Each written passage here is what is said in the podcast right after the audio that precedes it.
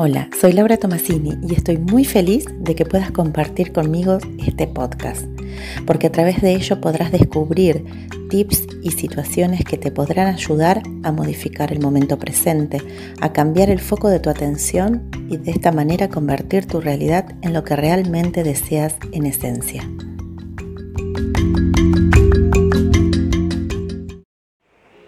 Hola, hoy te quiero hablar de la dependencia emocional.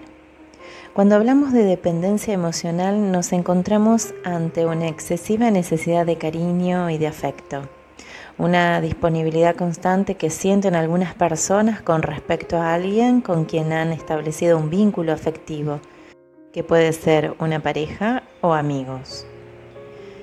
Quienes sufren de dependencia emocional ponen a la persona de la que dependen por encima de otros aspectos muy importantes de su vida.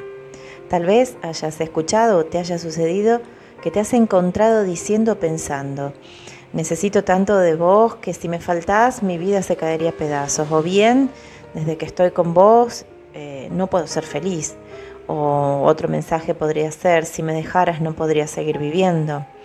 Estos son algunos mensajes que generalmente escuchamos en canciones y que demuestran un estado de dependencia emocional que enseguece la mirada hacia el propio ser pero no es tan difícil darnos cuenta de las personas que tienen una gran dependencia emocional, porque algunas de sus conductas pueden ser baja autoestima, autodesprecio, tratan de buscar relaciones de pareja teniendo un criterio en donde no son asertivos, tienen tendencia a la depresión o a la ansiedad, no asumen responsabilidades, son personas a las que les cuesta adaptarse a nuevos entornos o situaciones.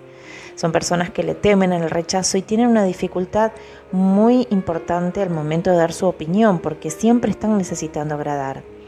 Eh, tienen una dificultad para iniciar proyectos por su cuenta. Son personas en las que les falta la confianza en su propio juicio y en sus capacidades y generalmente están dispuestas a hacer tareas no deseadas para mantener la relación de dependencia, colocándose en una posición inferior en las relaciones pueden soportar maltrato físico o verbal, generando de esta manera un maltrato de género.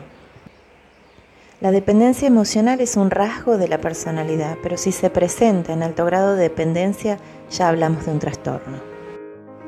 En los niños se detecta porque presentan una actitud inmadura con relación a los que los cuidan u orientan porque necesitan de forma exagerada la presencia y la aprobación de una persona concreta a la que se pueda referir y con la que se puede identificar. La dependencia se identifica por una educación sobreprotectora o que inculque temor. Por ejemplo, puede desarrollar una dependencia emocional con su madre protectora. Pero siempre detrás de una dependencia emocional elevada se encuentra una baja autoestima y un alto grado de inseguridad. También hay un gran miedo a estar emocionalmente solo, lo que repercute en la calidad de las parejas, ya que lo que mantiene el vínculo de esta pareja es un miedo persistente a que la relación se acabe.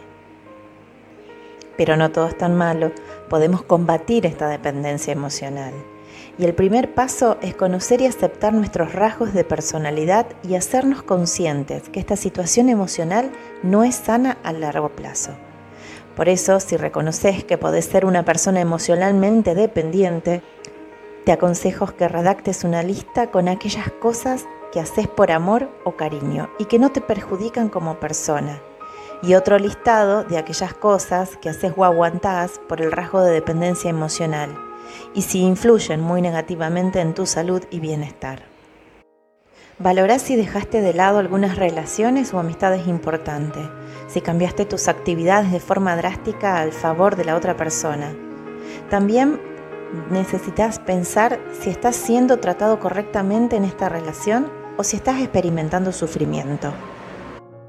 Es muy importante reconocer y trabajar el rasgo dependiente, afirmando nuestra autoestima y reduciendo nuestra dependencia de los demás. Por ejemplo, teniendo siempre presente nuestros logros y éxitos, responsabilizándonos de nuestros actos, trabajar al sentirte bien sola o solo y aprender a tener una dependencia equilibrada en nuestras relaciones en general. Más adelante te voy a dejar en otro podcast una meditación para que puedas trabajar la dependencia emocional. Hasta un nuevo podcast.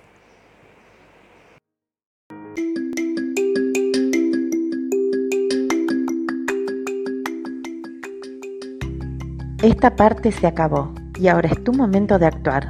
No te olvides de suscribirte para recibir el mejor contenido de crecimiento y transformación personal.